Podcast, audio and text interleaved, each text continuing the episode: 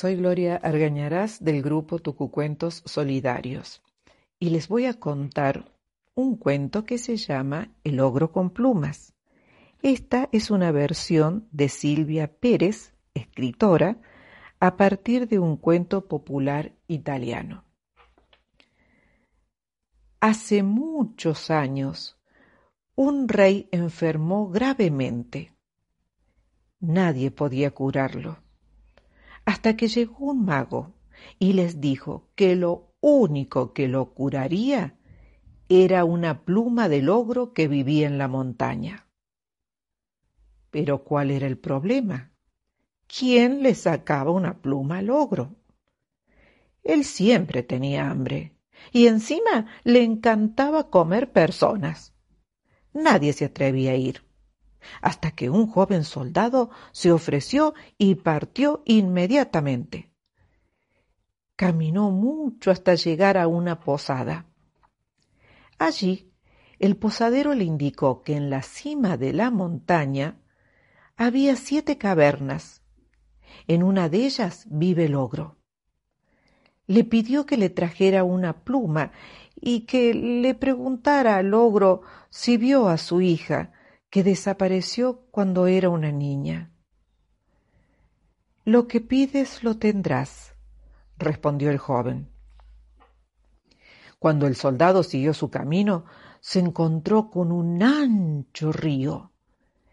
El barquero que lo cruzó hasta la otra orilla le contó que el ogro vivía en la séptima caverna y le pidió, si era posible, que le preguntara por qué él no podía bajar de su propia barca. Le era imposible. Lo que pides lo tendrás, contestó el muchacho. Después de andar un largo camino, se sentó a descansar en una fuente sin agua. Al rato apareció el dueño y le informó que el ogro salía al mediodía de la caverna y volvía al anochecer. Pero que había una joven que limpiaba su caverna y lo atendía. Ella seguramente lo ayudaría. Solo quisiera, le dijo el hombre, que me trajeras una pluma y le preguntaras al ogro ¿Por qué ya mi fuente no da más agua de oro? ¿Por qué está seca? Lo pides, lo tendrás, prometió el soldado y se fue. Caminó y caminó hasta llegar a una montaña altísima. Trepó y trepó y aunque estaba muy cansado, siguió trepando y trepando porque le había hecho una promesa a su rey.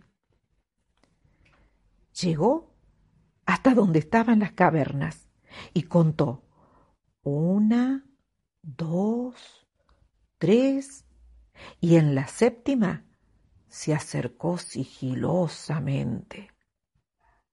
La puerta estaba abierta y una hermosa joven barría con una escoba hecha con pelos de oso. Al verlo, la muchacha se puso colorada por la sorpresa y porque el muchacho era muy buen mozo y se lo veía valiente y fuerte. Él le explicó por qué estaba allí. Y la joven aceptó ayudarlo con la condición de que la llevara con él, porque ya no soportaba a un ogro tan maloliente. Lo que pides lo tendrás, le aseguró el muchacho. Entonces idearon un plan. El soldado se escondería bajo la cama muy quieto y silencioso porque si el ogro lo descubría, lo comería de un solo bocado.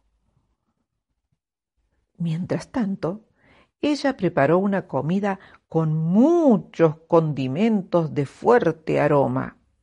Cardamomo, pimienta negra, galanga e hinojo, para que el ogro no sintiera el olor humano. Y quedó encantado con la comida. Después se fue a dormir. La joven se acostó en el piso. Y cuando el ogro empezó a roncar, le arrancó una pluma. ¡Ay! gritó el ogro. La muchacha se apresuró a decirle que la perdonara eh, porque estaba soñando con un barquero eh, que no podía bajar de su propia barca. Esa historia es real. La barca está encantada. Cuando suba un pasajero, el barquero debe bajar antes que él. Así, el otro quedará atrapado y el barquero libre. Le explicó el ogro y se volvió a dormir. Entonces la joven le arrancó otra pluma. ¡Ey! se quejó el monstruo. Y pidiendo disculpas nuevamente, la joven le explicó eh, que tuvo otro sueño, donde un hombre tenía una hermosa fuente que manaba agua de oro, pero que de repente se secó. ¡Jo, rió el ogro. Es que en el fondo hay una serpiente de oro enroscada. Si la matan, volverá el agua. Cuando el ogro volvió a roncar, la joven le volvió a arrancar otra pluma. ¡Uy! protestó molesto el monstruo. Esta vez la muchacha le dijo eh, que había soñado con un posadero que estaba muy triste porque perdió a su hija hacía muchos años. Ah, esa hija eres tú. Y ahora, déjame tranquilo o te comeré de un solo bocado. En cuanto se volvió a dormir, muy, muy despacito y en silencio, la joven y el soldado aprovecharon para escapar. Cuando llegaron a la fuente, le explicaron al dueño cómo romper el hechizo y le dieron la pluma. Al barquero le contaron cómo liberarse de la barca después que ellos bajaron a tierra. No fuera que el barquero saltara primero y los dejara atrapados. Y cuando llegaron a la posada, padre e hija se abrazaron muy fuerte y felices. El soldado le entregó la pluma prometida. El pobre hombre no sabía cómo agradecerle, pero su hija sí. Le dijo que le iba a agradecer siendo un buen suegro, porque ellos pensaban casarse. El padre se puso muy contento y quería que se casaran esa misma noche. Pero el soldado quería cumplir su promesa y llevó la pluma al rey, que se curó en cuanto lo rozó. El monarca agradecido le regaló una bolsa repleta de oro. El joven volvió a la posada y antes de medianoche se casó con la hija del posadero. Dicen que todavía están de luna de miel, viajando por todo el mundo. ¿Y el ogro?